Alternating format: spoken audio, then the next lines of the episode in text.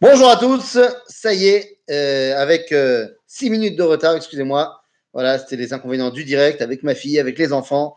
Euh, mais bon, ça y est, ça y est, on y est, on est dans notre étude euh, normale. Bon, 6 minutes de retard, 7 minutes de retard, de toute façon, c'est l'heure à laquelle j'arrive en général. Donc, euh, je n'ai rien non plus.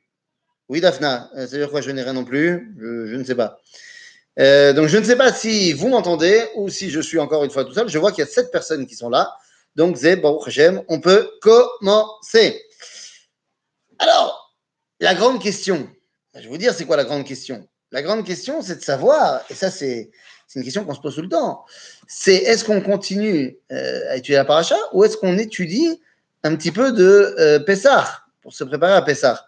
Et la vérité, je me rappelle plus ce qu'on a étudié la semaine dernière. Est-ce qu'on a commencé Pessah ou est-ce qu'on a euh, continué la, euh, la paracha? Je crois qu'on avait étudié la paracha, je ne suis pas sûr. Je suis pas sûr. Mais bon, vous savez quoi? On va, euh, on, va essayer de faire un petit peu de bricoler les deux. C'est-à-dire, comme d'habitude, on va essayer de bricoler les deux, à savoir un petit coup de paracha et un petit coup de Haggadah. Alors, notre paracha, on ouvre en fait Sefer Vayikra. Et le Sefer Vayikra est fondamentalement différent du Sefer Bereshit et Shemot. Quelle est la grande différence? Je vais vous poser ça là parce que sinon je vois que ça bouge. Voilà. Donc le Sefer Vayikra est fondamentalement différent de Bereshit et Shemot. Pourquoi? Eh bien, Bereshit et Shemot, c'est le dévoilement d'Akadosh Baruch Hu, mala le mata. C'est le dévoilement de Dieu d'en haut vers le bas ce n'est pas vraiment à nous de répondre à Dieu à ce niveau-là. Tous les éléments sont un dévoilement du haut vers le bas. D'ailleurs, les deux livres, Bereshit Shemot, nous on les sépare en deux évidemment, mais il faut savoir que dans la tradition d'Israël, il y avait un autre nom qui était donné à Shemot qui s'appelait Sefer Sheni, le deuxième livre. Deuxième livre de quoi? Pas parce que c'est le deuxième, parce que Vaikra, ça n'a jamais été appelé le troisième. Non, le deuxième Bereshit.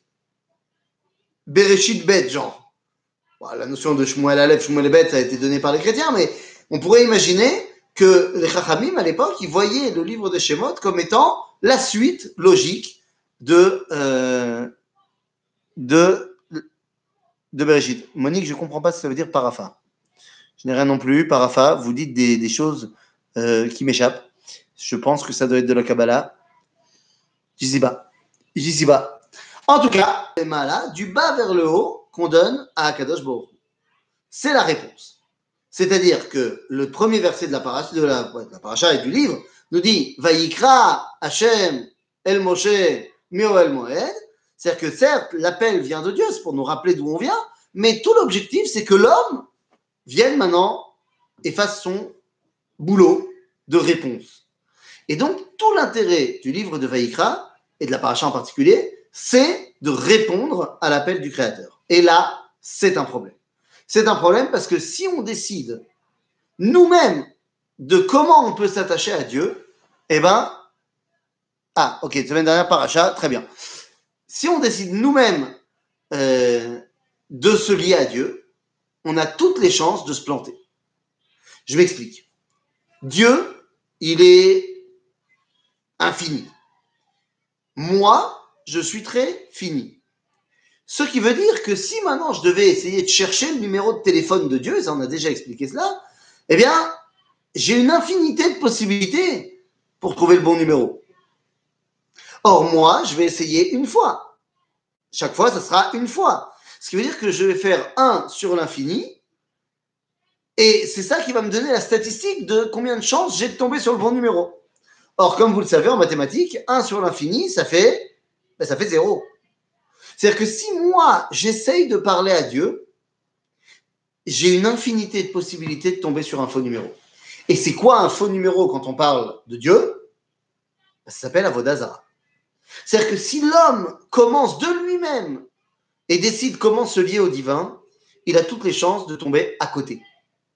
D'ailleurs, c'est ce qui nous est arrivé quand on a fait le Vaudor. Quand on a fait le Vaudor, on a cherché nous-mêmes un moyen de nous lier à Dieu. Et qu'est-ce qui s'est passé? Vaudor idolâtrie.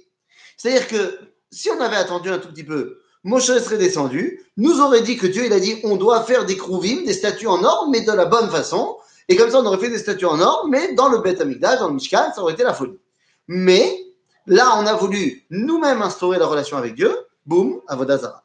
En d'autres termes, il faut que l'appel vienne de lui pour que je puisse répondre. Il en va de même d'ailleurs dans la tfila. Dans la tfila, je ne peux pas prier parce que je ne sais pas à qui je m'adresse. Seuls les prophètes pouvaient prier à l'époque du Tanakh, tout simplement parce que bah, le prophète, c'est celui à qui Dieu a parlé, et donc il sait à qui répondre. C'est pour ça que dans tout le Tanakh, les seuls qui parlent, les seuls qui prient, sont les prophètes, parce que c'est ceux à qui Dieu a parlé. Alors, si vous me demandez alors comment ça se fait que nous on prie, tout simplement parce que dans notre tfila qui s'appelle la Hamida, la Shmone Esre, eh bien, ce sont les derniers prophètes qui ont mis en place le texte de la Shmone Esre. Donc, ils y ont mis tout leur monde prophétique à l'intérieur. Tout ça pour dire qu'il nous faut l'appel d'en haut pour pouvoir répondre d'en bas. C'est fondamental de répondre, parce que sinon, il n'y a aucun intérêt, aucune communication réelle. Quelqu'un qui m'appelle, si je décroche pas, ben je décroche pas. Donc Dieu, il peut parler à la créature, mais si la créature ne répond pas, c'est comme si on faisait un dialogue de sourds. Donc, la réponse de la créature à son créateur est fondamentale. Et le livre de Vaïkra, eh bien, c'est justement cette réponse. La paracha de Vaïkra, plus particulièrement, c'est le, point de départ de cette réponse. Et quelle est la réponse? C'est-à-dire l'action qui est mise en place par l'homme pour se lier à Dieu Eh bien, dans notre paracha, c'est ce qu'on appelle les korbanot. Alors vous allez me dire, mais y a la tfila dans tout ça? Oui, il y a la tfila aussi. Excusez-moi. Il y a la tfila également, bien sûr. Mais alors que la tfila, à l'époque, était spontanée, c'est-à-dire lorsque je ressentais le besoin de prier, eh bien je priais. Elle n'avait pas cette dimension matin, midi, soir comme on a aujourd'hui. Cette dimension était celle des corbanotes. Il y a un corban le matin, un corban la fin de, fin de la journée, quoi, et il y a des parties du korban qui brûlent sur le misbéach toute la nuit. Donc, en d'autres termes, la notion matin, midi, soir, c'est une notion corbanique et pas une notion tfilatite. Lorsqu'on a détruit, lorsque le Beth a été détruit et qu'on a pu, on ne pouvait plus faire les corbanotes, à ce moment-là, eh bien, on a lancé un style corbanique pour la tfila. Et on lui a donné cette dimension de tfila le matin, midi et soir. Donc à la base, le korban. Le korban, mais à quoi sert-il? Et là, je voudrais que les choses soient bien claires. Un korban, est-ce qu'on en a besoin aujourd'hui? Est-ce que au 21e siècle, on n'est pas un petit peu au-delà de tout ça? C'est pas un peu barbare cette histoire de korbanot Plus aucun son. C'est moi? C'est moi qu'on n'entend plus? Non? Bizarre? Cette histoire donc de korbanot, est-ce que on serait pas un petit peu au-delà de tout ça? Est-ce qu'on n'est pas, on a évolué, on n'est plus barbare comme à l'époque? C'est une idée, c'est une idée qui a été avancée, par pas mal de gens, de dire que c'est pas la peine de faire maintenant les corbanotes. Si déjà on refait le Beth on fait pas les corbanotes avec parce que c'est un peu barbare et c'est pas très vegan. Non, mamash lo. Certes, le Rav nous dit dans son livre, enfin son article, Chazon V'Ashalom, le, le rêve du véganisme et de la paix, que lorsque les animaux s'élèveront au niveau de l'homme, alors on fera plus les corbanotes et on les mangera plus non plus. D'accord C'est-à-dire que dès que tu rencontres une vache qui dit Salut, comment ça va? Alors, effectivement, ne la pas. Bon, bah, a priori, euh, c'est pas toutes les vaches qui font Salut, comment ça va? Et j'aimerais te dire la chose suivante également, au vu de notre façon de consommer les aliments, aujourd'hui, de l'abattage en masse et ainsi de suite, franchement, un abattage au Betamikdash, ça me paraît quand même vachement moins barbare que les abattages à la chaîne des poulets et différents bovins. Donc, de me dire qu'on est au 21e siècle et que c'est un petit peu barbare de parler de tout ça, à mon avis, c'est extrêmement hypocrite. Certes, lorsque les animaux s'élèveront, alors on pourra rediscuter. Mais pour l'instant, on n'est pas là. Pour l'instant, on n'en est pas là. Et voilà la situation actuelle. La situation actuelle, elle est que on ne sait pas ce qu'apporte le corban dans notre relation à Dieu et dans le monde en général.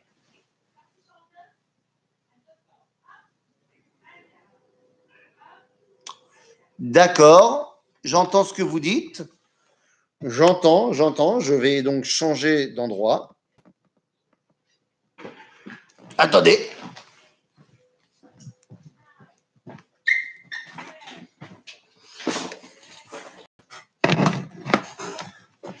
Voilà. Ok. En espérant que c'est mieux. Ça marche chez vous? Ça marche pas Houston? Bon Oui. Ok. Alors on est reparti.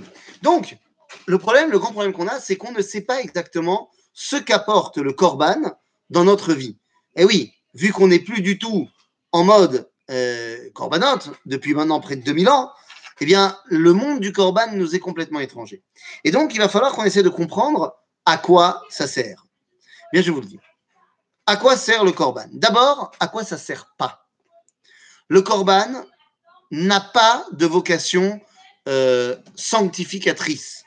C'est-à-dire, ce n'est pas parce que je fais un korban que j'ai fait tes Ce C'est pas parce que j'ai amené euh, mon korban que ça y est, euh, je suis pardonné de mes péchés. C'est une étape. Si jamais j'ai fait des péchés, si jamais j'ai fait des fautes, alors c'est une étape de kapara. Mais la kapara ne sera kapara que si j'ai fait teshuva d'abord. Ça, ne sert à rien d'emmener un korban si tu es encore tout à fait heureux du mal que tu as fait. Donc, le korban a une notion de kapara, mais ça, c'est après la teshuva.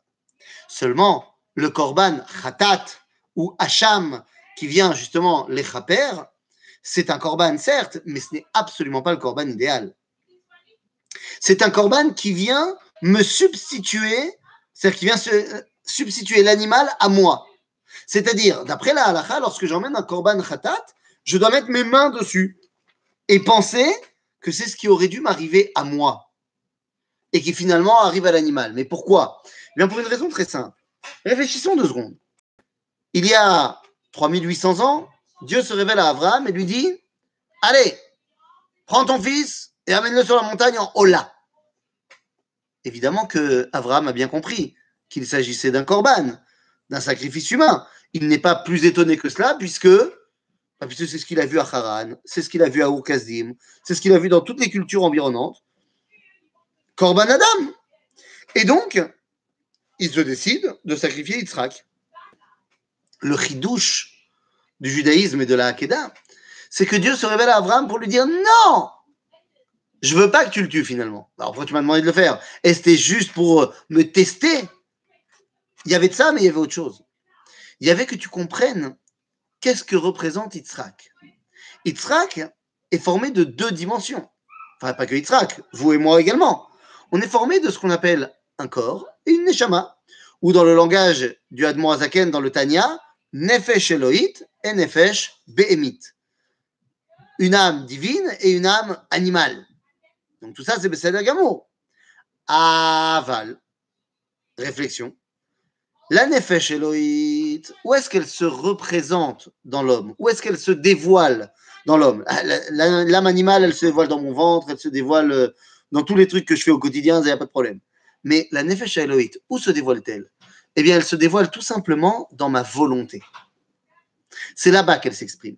Et donc, lorsque je mets Yitzhak sur le Misbéach, lorsque Yitzhak accepte d'aller sur le Misbéach, sa volonté il l'a sacrifié. Son corps, un bélier fera très bien l'affaire. Et c'est pour ça que lorsque je mets mes mains sur l'animal, je dois penser que c'est ce qui aurait dû lui arriver, lui à l'animal. En cela, ça devient un korban khatat. En cela, j'ai pu expier. J'ai compris, et ça c'est le grand ridouche de notre paracha, que Dieu ne veut pas de korban Adam. Le début de la paracha commence en me disant Adam qui akriv mikem, korban Lachem. Un homme qui déciderait d'emmener un sacrifice d'entre vous, c'est-à-dire d'entre l'humain. Et là, tout de suite, le verset continue en disant Mina bakar, minatson, takrivo et korbanchem. Non, prenez un, un bovin à la place, un animal. À condition que tu sois conscient qu'au niveau de la nefesh Elohit, c'est toi qui dois y aller. Mais ça, c'est si jamais il s'agit d'un korban d'expiation, parce que moi, excusez-moi du terme, mais j'ai déconné. Si par contre, j'ai rien fait de mal. Parce que d'après ce que je suis en train de vous dire, il semblerait que les corbanotes n'ont que fonction d'expiation. Mais ce n'est pas du tout le cas. Ce n'est pas du tout le cas. L'expiation est a posteriori. L'homme n'est pas obligé de fauter. Et donc, si l'homme ne faute pas, il n'a pas besoin d'expier. L'homme ne faute pas forcément. L'homme peut ne pas fauter. Alors vous me direz, c'est pas très chrétien ce que je dis. Oui, c'est très juif. C'est pas chrétien du tout. C'est-à-dire, les chrétiens, eux, pensent que l'homme est fondamentalement fauteur. C'est-à-dire que l'homme, parce qu'il est né, il est donc né d'une relation sexuelle de ses parents. Or, la relation sexuelle est la résultante du péché, chez les chrétiens, bien sûr. Donc, toute personne née d'une relation sexuelle est fondamentalement fauteur. Évidemment, ne vous en faites pas, les chrétiens viendront à la rescousse en disant que donc, seul un homme qui ne vient pas d'une relation sexuelle, eh bien, peut-être le Messie, le sauveur, le ce que tu veux. Et donc, euh, bah, ils nous ont concocté euh, une naissance, euh, on va dire, miraculeuse. Hein bon. Maintenant, où est-ce qu'ils ont tort, nos amis chrétiens? Parce qu'ils ont tort? Ils ont tort. Alors, eux, ils te disent, mais non, mais il y a marqué que Adam a connu sa femme après l'expulsion du Gan Eden. C'est vrai que c'est mentionné après dans la Torah. Seulement, c'est marqué d'une certaine façon.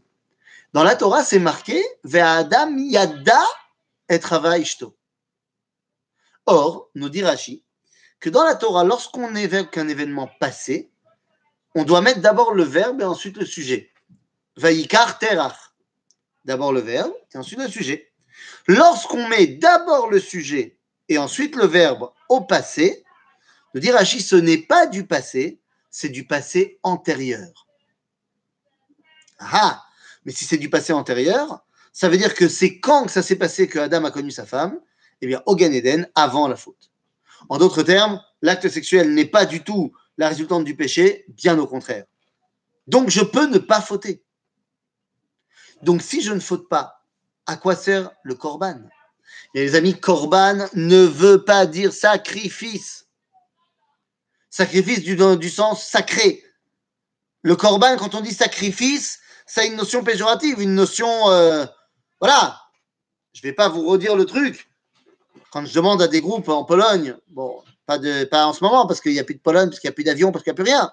Mais quand je demande en Pologne, vous savez, il y a un moment donné, on pose une question en Pologne. Il faut la poser. On parle de Shoah pendant toute la journée en Pologne. Et à un moment donné, il faut poser la question. Mais qu'est-ce que ça veut dire, Shoah? Hein? Qu'est-ce que vous en pensez? Ça veut dire quoi, Shoah? Quelqu'un a une idée? Vous pouvez répondre. Euh, je vous vois sur l'écran. Enfin, je vous, en, je vous lis sur l'écran. Quelqu'un sait ce que veut dire le mot Shoah? Je vous laisse euh, trois secondes pour euh, me répondre. Non, personne? Monique, même pas toi Shoah Shoah, ça ne veut pas dire catastrophe. Shoah, ça ne veut pas dire non plus euh, euh, destruction. Ça ne veut pas dire, euh, et le pire, alors voilà, ça ne veut pas dire extermination non plus. Ça ne veut pas dire extermination non plus. Shoah, ça veut dire, bah, comment je sais? C'est un mot qui vient d'où? C'est un mot qui vient du Tanakh. Donc je vais aller voir dans le livre de Teilim où il y a marqué le mot Shoah. Et comme j'arrive pas très bien à le comprendre, eh bien, je vais aller voir Rashi, qui m'a traduit le mot Shoah. Bon, il l'a traduit en ancien français, parce qu'il n'arrivait pas à le dire en hébreu. Alors, il l'a dit en ancien français. Et il a dit Broyana, ce qui veut dire en nouveau français brouillard. Brouillard. Maintenant, on va pas faire un cours sur la Shoah et ce que veut dire le mot Shoah. Mais quelle est l'explication qui, pour moi, est la pire de toutes? Pour moi, Shoah, ça ne peut pas vouloir dire holocauste. Parce que holocauste, ça fait référence donc à un korban hola. Euh, plus personne n'entend? Problème de technique. Problème de technique. Je regarde si ça vient de mon côté, Rabotaille. Je ne sais pas. Je ne sais pas. J'ai l'impression que ça vient de chez moi. Si on entend. Ah, si on entend. Bon, bah alors c'est vous qui avez un problème alors. Oh, c'est pas de ma faute alors. Nous, nous. Donc, Shoah, ça ne veut. Enfin, pour moi, l'explication la plus difficile à accepter, Comment ça, ça tourne sur le visage de monsieur le rabbin? Et très bien, monsieur le rabbin. Et je pense que Vin, c'est ton portable ou ordinateur qui bug. Je- Donc, pour moi, ah, je sais pas quoi vous dire, les amis. D'ici pas. Je peux pas faire mieux que là maintenant. Vous voulez qu'on arrête et qu'on essaye à un autre moment, qu'on réessaye, que je me reconnecte?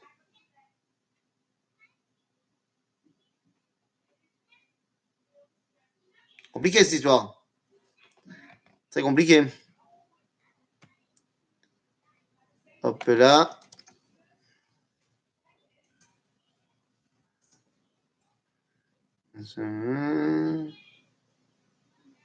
Attendez voir.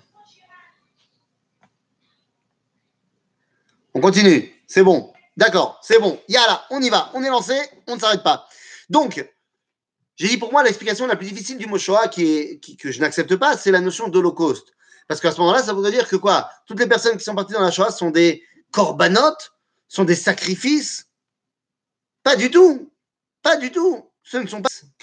La notion de korban, c'est du verbe lehit karev, leakriv, karov. Karov, c'est un rapprochement.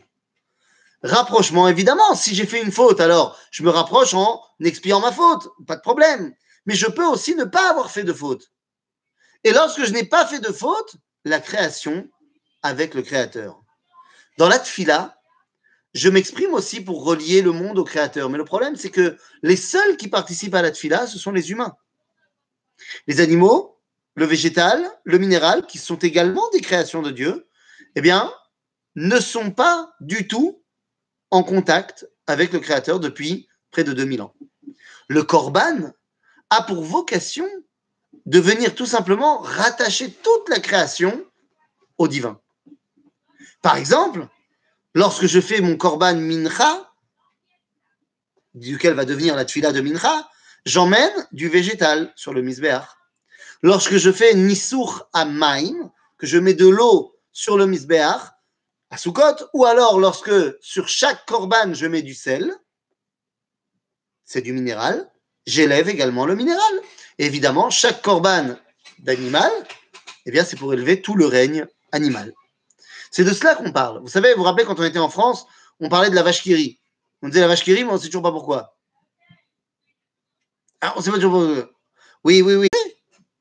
Parce qu'une vache, lorsqu'elle va sur le misbéach, elle est très contente de pouvoir faire le lien avec Dieu. Vous allez me dire, ah, elle va mourir. Inechiname. Ça dépend pourquoi elle va mourir. Ça dépend pourquoi. Le Rav Tzvi qui disait de manière humoristiquement, enfin humoristique, il disait comme ça, il disait comment ça se fait qu'une vache, quand on lui fait la shrita, elle émet un, elle crie, alors qu'une carotte, quand on la sort du sol, elle ne crie pas. Il dit parce que la carotte, dans tous les cas, elle va s'élever. C'est mieux d'être un animal que d'être un végétal. C'est mieux d'être un homme que d'être un végétal. Dans tous les cas, la carotte, elle sera mangée par un truc au-dessus d'elle, donc elle va s'élever. Alors que la vache, elle ne sait pas. Soit elle va être mangée par un tzaddik, elle est très contente. Soit elle va être mangée par une vache avec un, cerveau un peu plus intelligent que le sien, mais une vache quand même. Et là, il n'y a pas de raison. L'homme, lorsqu'il va amener son korban, il relie toute la création au créateur. Ceci étant, il y a quand même un bémol. C'est quoi le bémol? Ben, Le bémol, c'est que pour l'instant, l'homme, il amène son korban, mais c'est pas lui qui fait le korban. C'est le Cohen qui fait le korban. Ce qui fait que le Cohen, son rôle étant de faire le lien entre Dieu et nous, le peuple juif, eh bien, effectivement, le korban sert à relier Am Israël au Créateur par l'intermédiaire de toute la création. Il est fait. Mais ils sont où les autres? Ils sont où tous les autres êtres humains? Eux aussi, ils ont envie d'emmener des corbanotes. Eux aussi, ils ont envie d'être reliés à cela. Eh bien, c'est pour ça qu'arrivent, oh la rescousse, les corbanotes idéaux. Alors, je ne sais pas si on dit euh, korbanot, euh, c'est au féminin en hébreu, mais un sacrifice en français, c'est masculin. Alors, korbanot idéal ou idéaux, vous choisirez. Quoi qu'il en soit, il y a un korban qui est l'idéal. Ce n'est pas le korban khatat, évidemment. Vous avez compris, le sacrifice d'expiation, absolument pas. C'est celui qu'on appelle le korban shlamim. Le shlamim est mangé également par les kohanim, une partie, mais surtout mangé par celui qui l'a amené. C'est-à-dire que le peuple d'Israël devient celui qui fait le lien avec Dieu grâce à son korban. Or, le peuple juif a pour rôle d'être un Kohen pour l'humanité, et donc on peut relier grâce à cela l'humanité tout entière. Mais ce korban shlamim, ah ah, attention, le korban shlamim n'est pas toujours le korban shlamim n'est pas toujours un korban que tout le monde va en profiter. Yesh korban veyesh korban. Le top du top du top du korban shlamim, c'est celui qu'on appelle le korban toda. Le korban toda, il est très particulier. Certes, c'est moi qui vais le manger, mais pas tout seul. Parce que d'après la halakha, ce korban toda, je ne peux le manger que le soir où je l'ai amené, et je dois lui accompagner 40 pains. Et du pain, du pain. 40 pains et un mouton entier en une soirée. Mais je vais jamais y arriver. Donc, que faire? Bah, Le seul moyen, vous l'avez compris, c'est d'inviter des gens. C'est d'inviter des gens. Le Korban Toda, son rôle, c'est d'inviter des gens pour raconter pourquoi tu dis Toda à Dieu. C'est d'ailleurs pour ça qu'un jour, on m'a demandé, quelqu'un qui, euh, qui a été sauvé d'un accident de voiture, et m'a dit voilà, je voudrais faire remercier Dieu. Est-ce que je peux donner un gros chèque à un yeshiva pour faire de la tzedaka? Allô? Est-ce que je peux donner un gros chèque? Allô? Est-ce que je peux donner un gros chèque à une yeshiva euh, pour remercier Akadosh Baruch Je lui ai dit non. Tu veux faire de la tzedaka à une yeshiva, c'est très bien, mais pas pour dire merci. Prends le montant du chèque que tu voulais donner et paye une seouda de Odaya à la yeshiva. Ça, oui. Et tu viendras et tu raconteras pourquoi tu fais ça. C'est-à-dire qu'il faut associer les gens au dévoilement de Dieu. C'est ça le korban du top du top. Seulement, là, tu pourrais me dire, attends, attends, attends, attends. Tu es en train de me dire que je peux amener un korban, le manger, me faire un kiff, et c'est ça qui s'appelle servir Dieu? Ben oui. Ben oui, c'est exactement ça que je veux dire.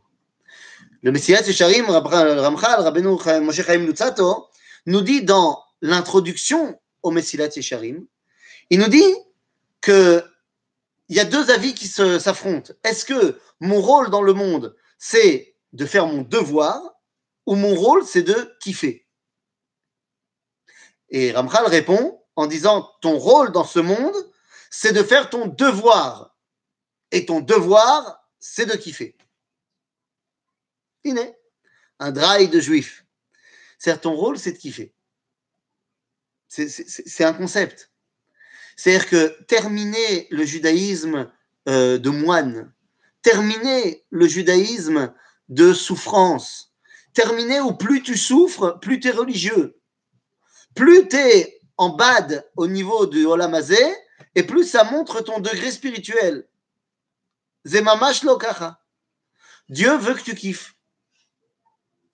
Et c'est exactement ce qui se passe le soir du Seder. Le soir du Seder, vous vous rappelez de notre, de rachat, le rachat de la Haggadah? C'est mon préféré, hein, j'en parle tout le temps parce que c'est mon préféré, bien sûr. C'est mon préféré d'ailleurs parce que euh, dans les Haggadot qu'on avait à la maison chez mes parents à l'époque, quand on faisait le Seder euh, à Metz, on avait séparé une partie du, texte, que chaque enfant puisse participer et lise un petit truc. Et moi, je devais lire le rachat. Donc, tu veux, je suis devenu euh, de facto le rachat de la famille euh, pendant toutes ces années. Rôle euh, que j'accepte avec plaisir. Donc, je kiffe le rachat. Parce que le rachat, il a une vraie question. Le rachat, il dit Ah Ma voda azot lachem Lachem velolo Ouais, c'est comme ça qu'il faut le lire. Dans la Haggadah, il y a marqué Ma rachat ma omer. Qu'est-ce qu'il dit le rachat? Ma voda azot lachem. Point. Genre, c'est quoi ce que vous faites? De quoi parle-t-il? C'est quoi la avoda de l'El Seder Met Kodesh, bien sûr, bien sûr. En Safek. Quel est D'ailleurs, à Metz, on ajoute. À Metz, on ajoute. À Metz, on ajoute une bracha qu'on ne fait qu'à Metz. Alors, faut savoir que cette bracha, elle est marquée dans le Talmud comme étant une bracha qu'on n'a pas le droit de dire. Aval Chachme Metz, au XIIe siècle, ils ont instauré qu'il faut la dire on l'a dit donc dans Birkot HaShachar quand on est à Metz. Après avoir dit Baruch Hashem Elokeinu melech haolam shelo asani isha, eh bien on rajoute Ames, Baruch ata Hashem Elokeinu melech haolam, magbia shefalim, qui relève ceux qui se sont effondrés. Eh ouais, c'est une bracha qu'on rajoute Ames. C'est pour ça que je me rappelle très bien de ma première année en Israël. Première année en Israël, donc il n'y avait pas le corona. Et donc, euh, je sais pas, deux semaines ou un truc comme ça, juste avant euh, Pessah, où les élèves euh, de Choutznikim, ils avaient prévu de, une partie repartir chez leurs parents qui habitaient en France. Nous, on avait, à cette époque-là, un cours du Rav Cherki pour les francophones, mais en hébreu. Donc, on n'était que trois en cours, c'était génial. Et je me rappelle, donc, c'est un des derniers cours juste avant la, pause de Pessah. Et il a dit euh, Bon, alors, qui n'a rien compris ce qu'on a étudié depuis six mois et part en Gaule pour Pessah? Alors, c'était pas fair play parce que dans le groupe, on était, je veux dire, on était trois dans le cours.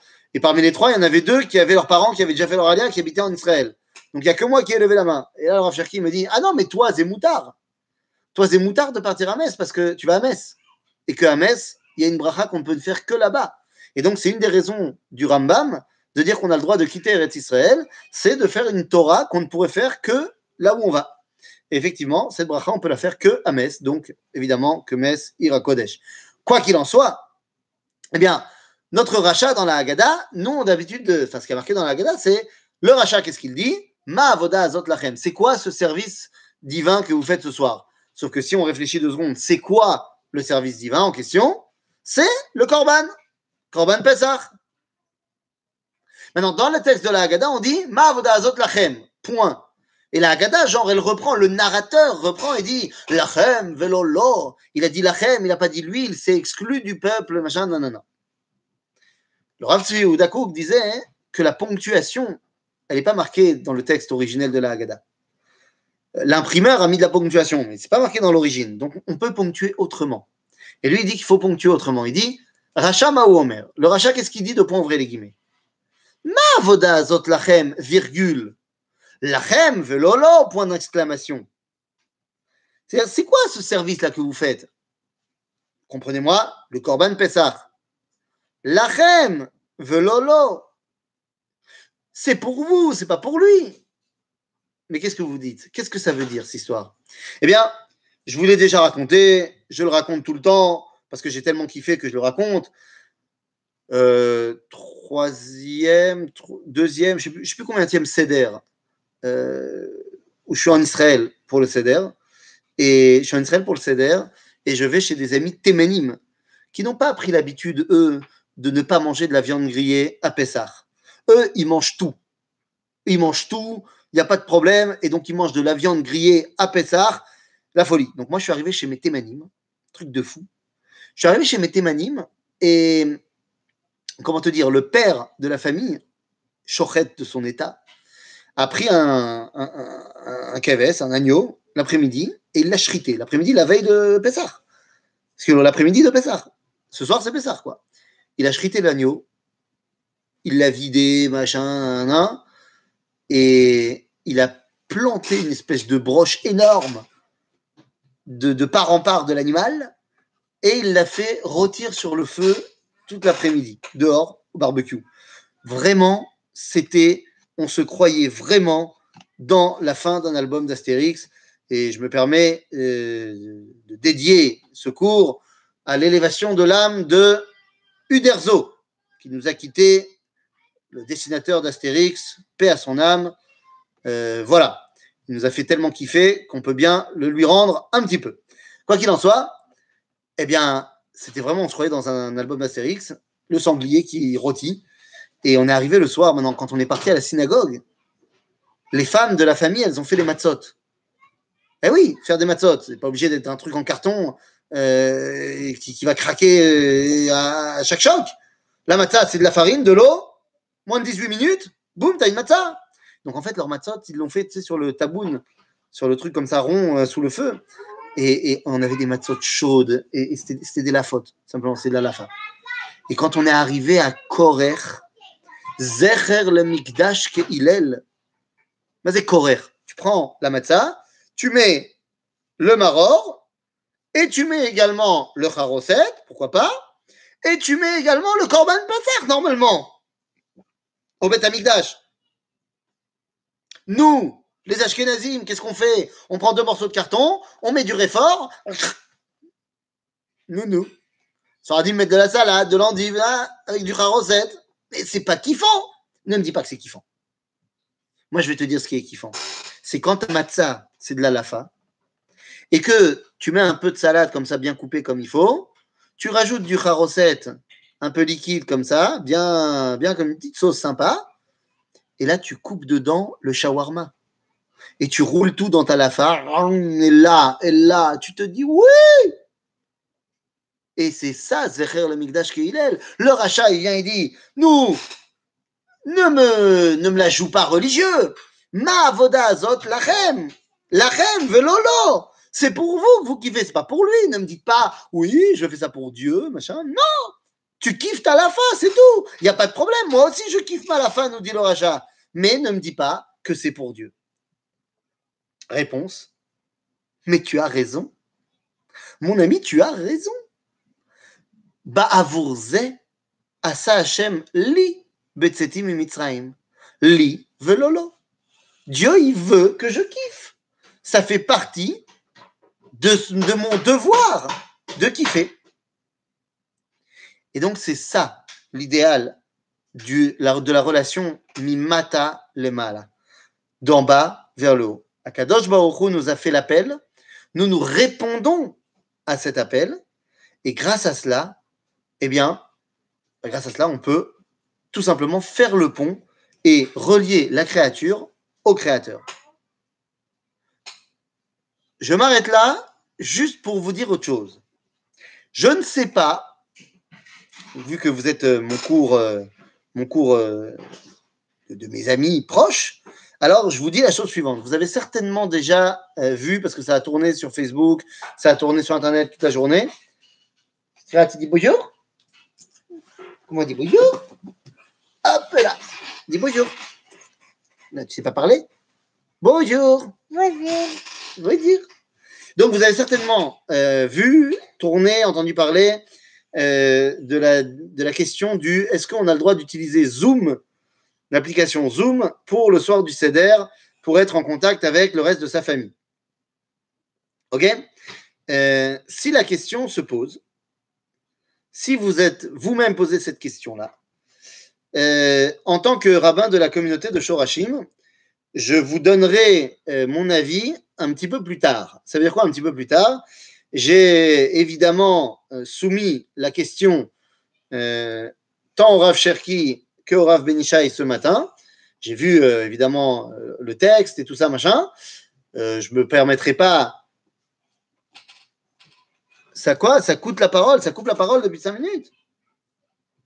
C'est pas compris. Là, tu m'entends pas? Pas?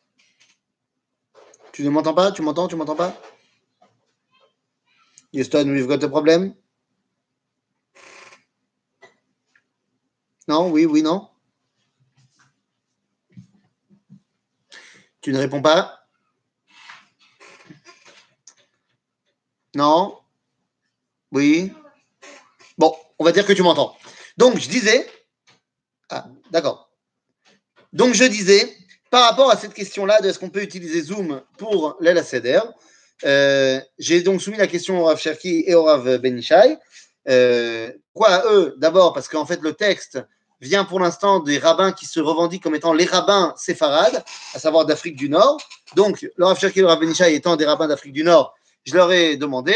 Les deux m'ont dit qu'ils sont en train justement de, de, regarder le texte et tout ça pour dire ce qu'ils en pensent. Euh, j'ai pas encore demandé à un rabbin ashkénaz ce qu'il en pense.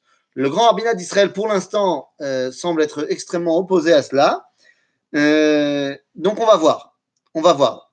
Euh, si jamais c'est permissible, ben on permettra. Et si jamais ça l'est pas, eh ben on permettra pas.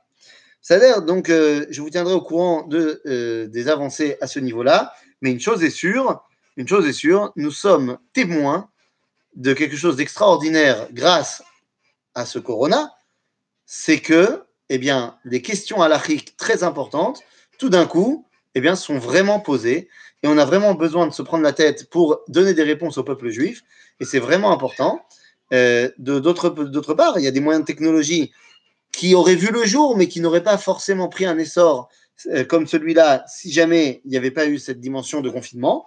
Donc finalement, il y a peut-être pas mal de choses positives qui vont sortir de tout ça, sans évidemment amoindrir euh, euh, la difficulté des gens qui sont malades et de ceux qui ont perdu quelqu'un. Shalom. Donc je ne peux que vous souhaiter une très très bonne santé. Euh, va falloir voir pourquoi est-ce que ça a coupé aujourd'hui. On essaiera de faire en sorte que ça coupe pas la prochaine fois. Et voilà.